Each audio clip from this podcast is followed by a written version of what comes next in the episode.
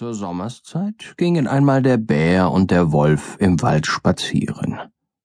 Da hörte der Bär so schönen Gesang von einem Vogel und sprach Bruder Wolf, was ist das für ein Vogel, der da so schön singt? Das ist der König der Vögel, sagte der Wolf. Vor dem müssen wir uns neigen. Es war aber der Zaunkönig. Wenn das ist, sagte der Bär, so möchte ich auch gerne seinen königlichen Palast sehen. Komm und führ mich hin. Das geht nicht so, wie du meinst, sprach der Wolf. Du musst warten, bis die Frau Königin kommt.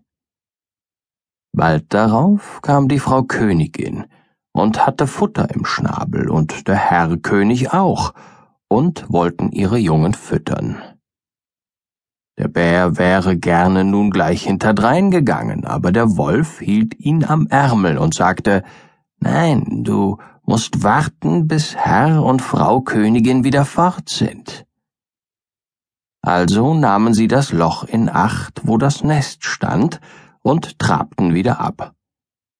Der Bär aber hatte keine Ruhe, wollte den königlichen Palast sehen, und ging nach einer kurzen Weile wieder vor. Da waren König und Königin richtig ausgeflogen.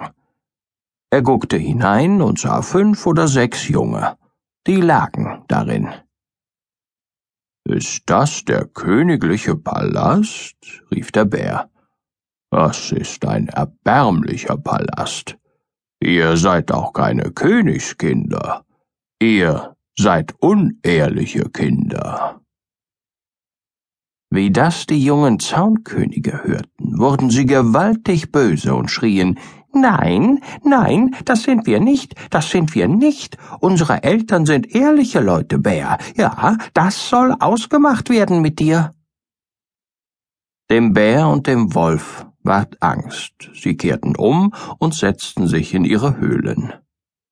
Die jungen Zaunkönige aber schrien und lärmten fort, und als ihre Eltern wieder Futter brachten, sagten sie, wir rühren kein Fliegenbeinchen an, kein Fliegenbeinchen, und sollten wir verhungern, bis ihr erst ausgemacht habt, ob wir ehrliche Kinder sind oder nicht. Der Bär ist da gewesen und hat uns gescholten. Da sagte der alte König, Seid nur ruhig, das soll ausgemacht werden flog darauf mit der Frau Königin dem Bären vor seine Höhle und rief hinein Alter Brummbär, warum hast du meine Kinder gescholten? Das soll dir übel bekommen, das wollen wir in einem blutigen Krieg ausmachen.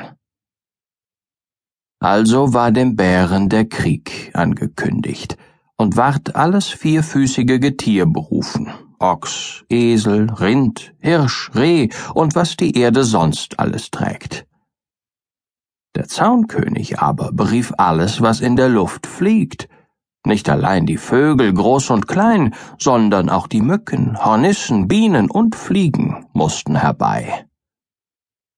Als nun die Zeit kam, wo der Krieg angehen sollte, da schickte der Zaunkönig Kundschafter aus, wer der kommandierende General des Feindes wäre. Die Mücke war die listigste von allen, schwärmte im Wald, wo der Feind sich versammelte, und setzte sich endlich unter ein Blatt auf den Baum, wo die Parole ausgegeben wurde. Da stand der Bär, rief den Fuchs vor sich und sprach Fuchs, du bist der Schlauste unter allem Getier. Du sollst General sein und uns anführen. Gut, sagte der Fuchs, aber was für Zeichen wollen wir verabreden? Niemand wusste es. Da sprach der Fuchs, ich habe einen schönen langen buschigen Schwanz, der sieht fast aus wie ein roter Federbusch. Wenn ich den Schwanz in die Höhe halte, so geht die Sache gut und ihr müsst drauf losmarschieren. Lass ich ihn aber herunterhängen, so lauft, was ihr könnt. Als die Mücke das gehört hatte, flog sie wieder heim und verriet dem Zaunkönig alles haarklein.